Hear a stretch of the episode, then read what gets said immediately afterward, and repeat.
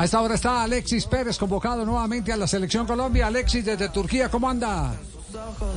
Javier, muchísimas gracias, todo muy bien, gracias a Dios. Saludo allí a, toda la mesa y a los oyentes. Oiga, nos hemos especializado en zagueros centrales esta tarde. Hace poquito tuvimos acá a Rafa Pérez. ¿Usted alcanzó a jugar con Rafa Pérez y en Junior? No, justo en el momento que yo salí a México, él llegó, él llegó a Junior. Compartimos entrenamiento, pero ahí yo me fui a México. Ah, ya. No, no alcanzamos. Compartió Pero sí, sí, le conozco muy bien, le conozco muy bien, le conozco muy bien. Sí, sí, sí, sí.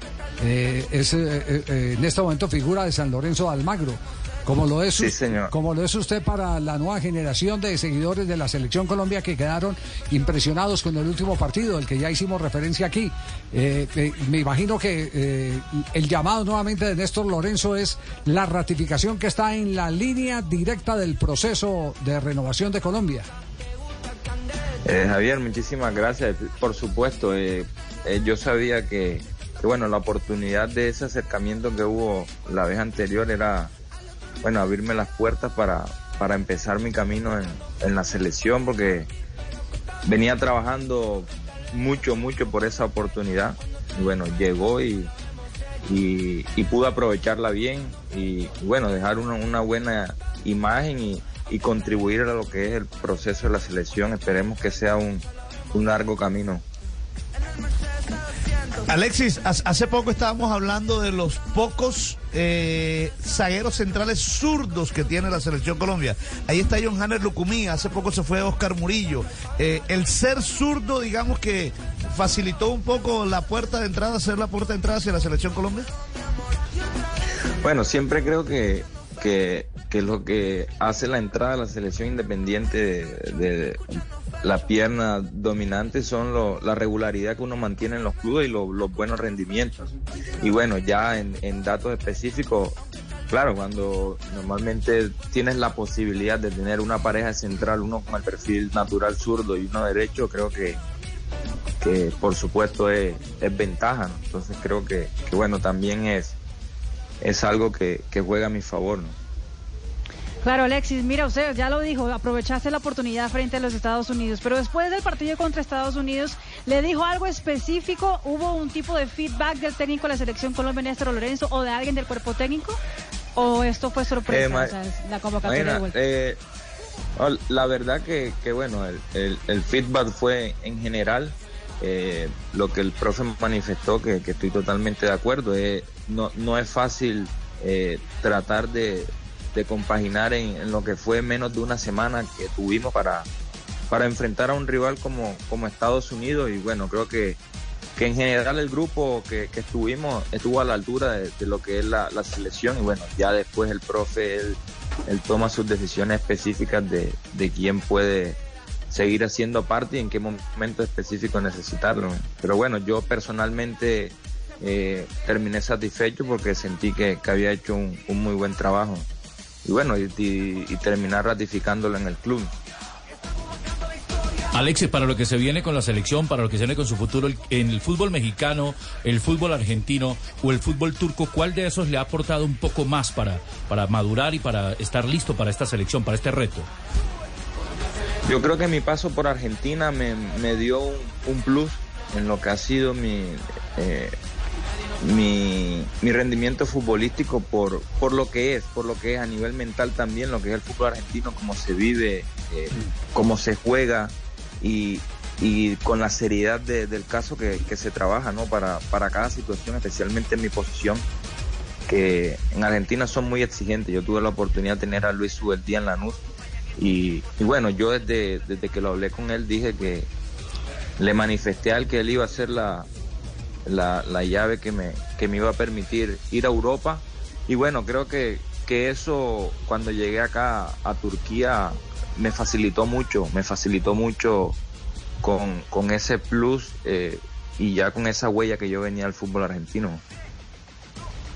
Andrés, eh, vos hablabas de la llave que te permitió pasar a Europa el fútbol argentino. Tradicionalmente se hablaba de esa fórmula, ¿no? De pasar de Colombia a Argentina o a Brasil y de ahí pasar para, para Europa. ¿Sentís que sigue aportando, digo, que te sigue dando un salto de calidad? Y en todo caso, si eso es así, ¿Qué le faltaría al fútbol colombiano como para que ya no se tenga que utilizar ¿no? ese paso intermedio entre Argentina y Brasil eh, previo paso a Europa? Eh, sí, yo, yo, yo creo que, que, sigue siendo porque eh, Argentina eh, lo, lo, sigue ratificando y, y, y, sobre todo en estos momentos con, con, lo que acaba de ser a nivel mundial. Eh, este es un país que, que el fútbol europeo centra su mirada allí. Yo creo que hoy en día, por lo que yo pude experimentar de la eh, eso, eso que hay entre Colombia y Argentina, que no me gusta comparativo, porque tenemos jugadores con muchísimo talento, pero creo que por momentos nos quedamos cortos en, en la manera como asumimos el competir. O sea, en Argentina se compite de verdad, o sea, se compite de verdad desde los entrenamientos, eh, la forma como asumen las responsabilidades y, y ellos lo saben. Mira, yo te, te pongo, te cito un, un ejemplo. Por ejemplo, ellos muchas veces saben que Brasil eh, o sea, las plantillas que tienen los equipos brasileños a nivel calidad eh, son una locura. Pero ¿y cómo lo equiparan eh, los argentinos? A punta de, competir serio, de, que saben el objetivo por el que apuntan y lo, lo consiguen. Entonces creo que, que ese nivel de, atención y de y, y en serio de, o sea, de, asumir la responsabilidad y, de competir de tal manera, creo que, que ahí es donde hay una, una diferencia hoy en día. Pues qué punto es importantísimo, ¿eh? bien, bien importante. Bien explicado, ¿no? No, no, no, pero porque además usted haga, haga el recuento de quienes han cumplido eh, en algún eh, momento de su carrera un proceso de aprendizaje en, en, Argentina. Entonces usted se encuentra, eh, Juan Pablo Ángel.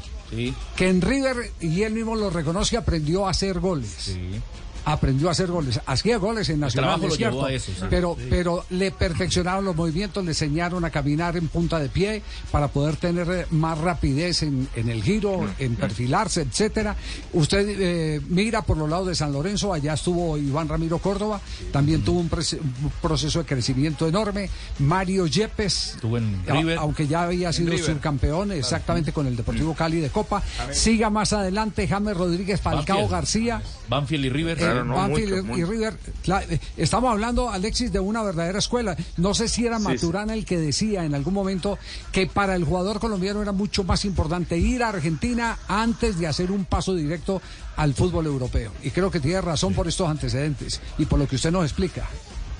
Sí, sí, Ricardo, porque creo que eh, Javier, eh, también te da una, una madurez a nivel mental de lo que te digo, de, de, de, cómo competir. Entonces esas son cosas que, bueno, llega a, estos tipos de fútbol donde es alto nivel y, y bueno, estás listo para competir. ¿sabes? Además vienes con un plus físico de, de cómo se trabaja allá y, y al final eso ayuda a marcar diferencia, hace que la adaptación sea sea mucho más, más rápida y exitosa. Claro, te aumentan los niveles de concentración porque, porque la, misma competencia que tenés en el entrenamiento hace que vas al terreno de juego con los cinco sentidos puestos, en cada duelo que tengas que disputar.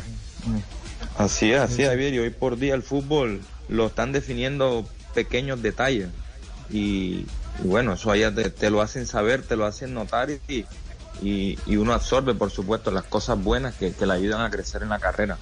¿Sabe qué me llama la atención, Alexis, de esta, de esta charla? Eh, la madurez, porque en el fútbol, impresionante. Se, lo va a decir, en el fútbol eh, ve más el que más sabe. Y en, y en la cancha y en la cancha uno tiene que tener eh, claro cuáles son sus responsabilidades y todos los conceptos que tiene que manejar. Si lo sabe, lo ve, ve las respuestas en, en el terreno de juego. El que más eh, eh, sabe es el que más ve, definitivamente, en cualquier actividad, o en la vida normal o en el fútbol. Y creo que estamos impactados con este compromiso que usted tiene del fútbol o con el fútbol desde lo personal eh, desde su casa, desde el micrófono en este momento que estamos eh, compartiendo con usted aquí en este programa Blog Deportivo. Me llama eh, poderosamente la atención y, me, impacta positivamente. Madurez y habla muy bien. Este es el compromiso que tienen que tener los jugadores de fútbol. Pero bueno, hablemos del campeonato local ya para ir cerrando la nota con Alexis Pérez, jugador convocado por Lorenzo a la gira por Asia en este final de mes. Vea Javier, ya suma 58 partidos en Sport, 23 esta temporada, es el tercer defensor que más pases largos completa por partido, cinco pases largos y también es el tercero en intercepciones con 44 en lo que va de la temporada. Esos pases largos son de cambio de eh, izquierda hacia derecha, el cruce de pelota, el, cruzamiento del que hablan los eh, brasileños. Exactamente, Javier, sí, ese, ese es el, el, pase cruzado.